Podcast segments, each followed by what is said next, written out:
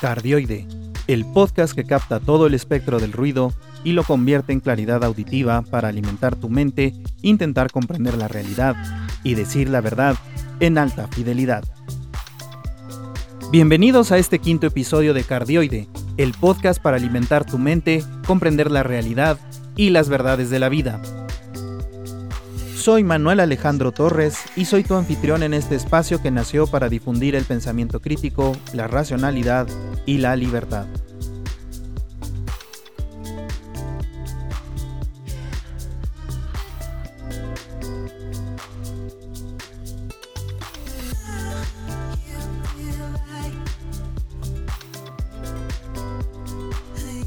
Empezamos este episodio con nuestra sección quincenal titulada La Fake News Estuve escuchando algunos de los anuncios pronunciados en la voz de uno de los líderes del partido en el gobierno que son francamente falsos. Especialmente uno en el que asegura que 9 de cada 10 mexicanos los ha elegido. Desmintamos esta falsa afirmación con números, pues es una mentira flagrante. Esto es sencillo. Simplemente al revisar la proporción de votaciones arrojadas por el INE contrastadas con la cantidad de población mexicana, podemos darnos cuenta de que de a poco más de 126 millones de mexicanos al 2020 y un padrón electoral registrado al 2020 de casi 92 millones de mexicanos, empezamos a ver que del total poblacional tenemos un 73% de mexicanos con capacidad de elegir al gobierno que los represente. Y esto nos dice que de cada 10 mexicanos solamente pueden votar 7. Posteriormente, vamos a revisar las cifras de las últimas votaciones del 2018, año en el que ganó la elección por votos el gobierno en turno. En el cómputo de dicho año, el INE reporta que el 63% de la lista nominal votó en dicho ejercicio, por lo que hemos por lo que tenemos solamente votando a poco menos de 58 millones que acudieron a las urnas a elegir al próximo mandatario del país, junto con diputados, senadores, algunos gobernadores, presidentes municipales, jefe de gobierno de la Ciudad de México y alcaldes. Por lo tanto, solamente un aproximado de 6 de cada 10 mexicanos acudieron a votar. Después, debemos examinar cuántos votaron por el actual Ejecutivo del Gobierno Federal. Y de acuerdo a los cómputos, el 53% de esos 58 millones que acudieron a las urnas votaron por el actual presidente de México. Eso nos deja con la cantidad de 30 millones de mexicanos que votaron por el gobierno en turno, con lo cual podemos concluir que solamente dos de cada 10 mexicanos votaron por el actual presidente y el actual gobierno, ya que esa cantidad de votos se traducen en el 23% de la población total del país. Es así como sus mentiras son evidenciadas, especialmente una tan descarada que indica que 9 de cada 10 mexicanos los eligieron. Qué grandes mentirosos y estafadores tenemos en el poder, ¿no lo creen? ¿Ustedes ya se han molestado en hacer las cuentas?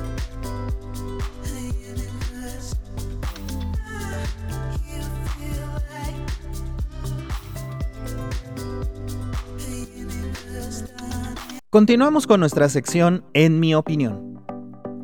Esta vez me gustaría exponerles mi punto de vista ante lo que llamamos espiritualidad o irreligión y o religión. La explicación que hemos buscado de nuestra existencia desde que la reconocimos al acceder a una parte más vasta de nuestra capacidad cerebral por motivo de la evolución han sido preguntas del tipo ¿qué hacemos aquí? ¿Por qué estamos aquí? ¿Cuál es la razón de nuestra existencia? Estas y muchas otras preguntas han estado desde entonces y en cualquier momento de nuestra vida, especialmente cuando estamos en los bordes de la inestabilidad o la estabilidad también, podemos empezar a buscarle respuesta. Una de estas grandes interrogantes es si alguien o algo nos creó tal cual nosotros poseemos la habilidad de crear cosas. A través de la historia, hemos creado ídolos relacionados con la naturaleza a nuestro alrededor como los ríos, las montañas, los animales, creando así las primeras religiones llamadas animistas, basadas en la idea de que cada cosa tiene un alma proveniente de la muerte de cada uno de nuestros seres queridos, y por lo tanto tiene la habilidad de cuidarnos cuando lo necesitemos y de castigarnos cuando lo merecemos. Esto último para mantener la convivencia en esos grupos iniciales de cazadores recolectores unidos y trabajando para todos.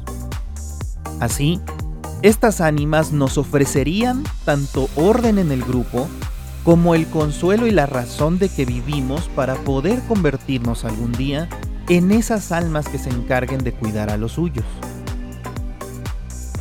Posteriormente, transitamos a las religiones más elaboradas, incluso más humanizadas, al introducir características humanas en los dioses que fuimos creando debido a la necesidad de que más y más gente se sintiera identificada con ellos. Porque ¿quién querrá rendirle tributo a las supuestas almas de otras personas que nunca conocieron? Así podemos saber a qué Dios dirigirnos para pedir ciertas cosas o ciertos favores, pero también encontrábamos la razón de existir para complacerlos, y nos consolábamos en el relato de que al final de nuestra vida iríamos a ser protegidos y recompensados en alguno de los diversos lugares especiales creados para ello por esos mismos dioses.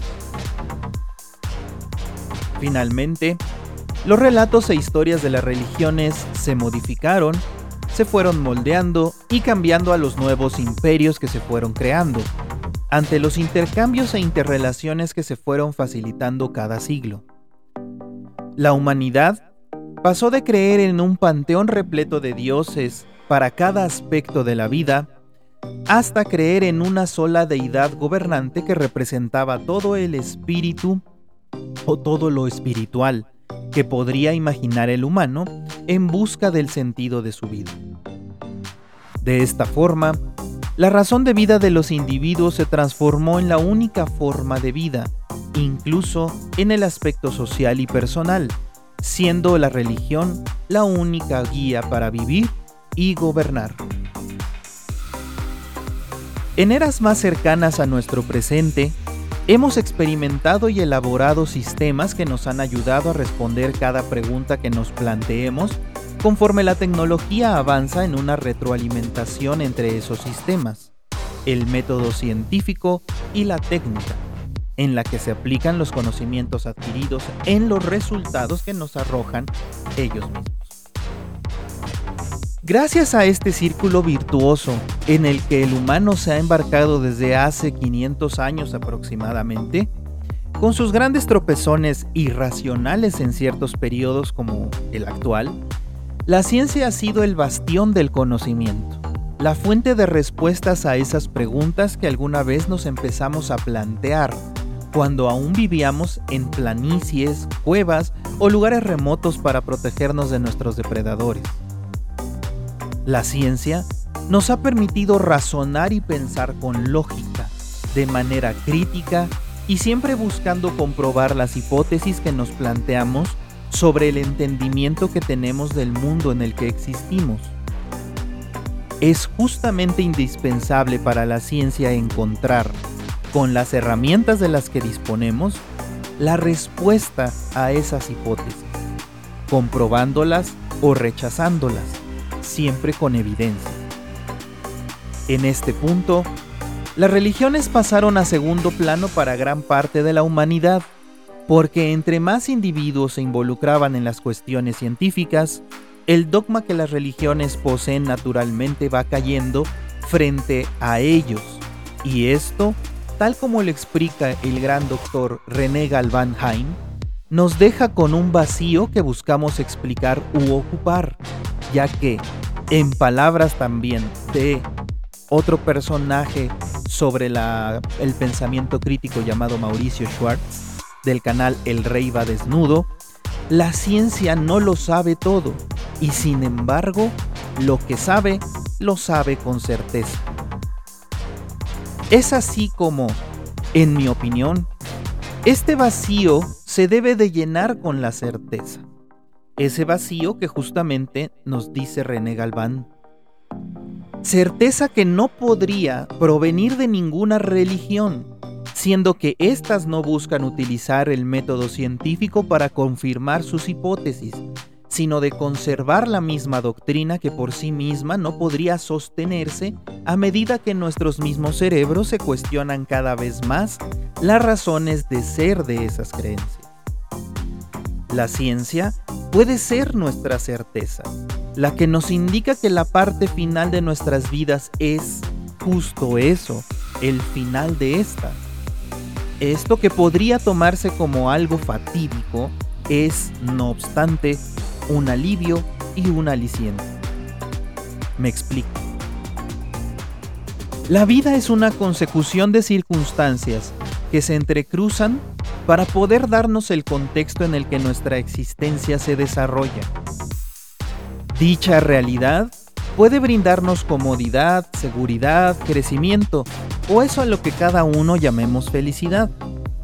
Pero también puede ponernos circunstancias incómodas, peligrosas, obstáculos o tristeza.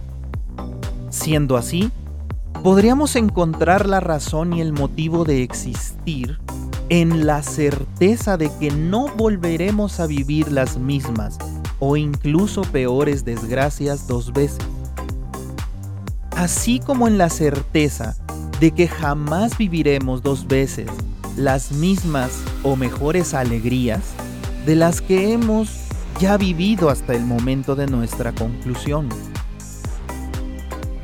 Finalizando lógicamente que debemos disfrutarlas en su plenitud cuando las experimentemos, cuando estemos en ese momento. Así, Reconociendo nuestra mortalidad como única certeza de la razón de vivir, podemos encontrar tanto alivio como motivación y todo lo que hay en el medio. ¿Habías pensado alguna vez en estos términos? ¿Sería algo que considerarías para tu vida?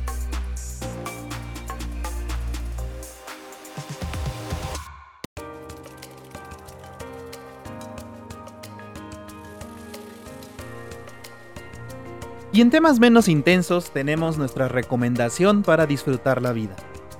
Esta vez hablaremos de algo nuevo que hace poco descubrí. Los famosos Speak Easy o bares clandestinos. Y no es que los haya descubierto hace poco, ya sabía de su existencia, pero nunca había podido ir a uno. Resulta que unos amigos de Estados Unidos me invitaron porque estaban de visita en la ciudad. Ellos hicieron la reservación y supongo que lo encontraron entre los diversos sitios de reseñas. Cuando llegué al lugar no sabía que era un bar clandestino, así que naturalmente me desorienté al no poder encontrarlo. Además de que llegué unos 10 minutos antes al sitio y no pude entrar a la par de ellos. Resulta que vi una puerta cerrada con rejas de un edificio con un par de personas afuera. Una mujer joven y un hombre parados ahí. Me acerqué y pregunté por la dirección que yo tenía, o por el lugar, el nombre del lugar que yo tenía. Me preguntaron si tenía una reservación, y entonces les dije que sí. Una vez entré, pensé que era justamente como los pintaban en las películas. Escaleras hacia el sótano, luz roja en la entrada con mucha oscuridad y luces iluminando solamente el espacio de la barra, con focos prácticamente decorativos en el techo y veladoras pequeñas, pero que iluminaban bastante, en cada mesa. Las bebidas tenían nombres tradicionales de las culturas mesoamericanas prehispánicas y estaban hechas con licores, pues no tanto prehispánicos, sino más bien europeos, norteamericanos y tradicionales mexicanos.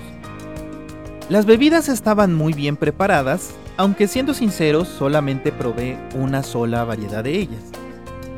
En sí, toda la experiencia en ese speakeasy de la colonia Juárez en un callejón fue algo que nunca había experimentado. No es nada del otro mundo, sinceramente, ni algo único en la vida. Pero sin duda alguna, toca la parte del ego en la cual te sabes conocedor de un lugar que no todos conocen, la famosa exclusividad. Y claro, no es más que una ilusión. Pero pasar, pero para pasar el rato en compañía grata en la que no has pasado tiempo desde hace muchos años, es sin duda algo digno de recordar.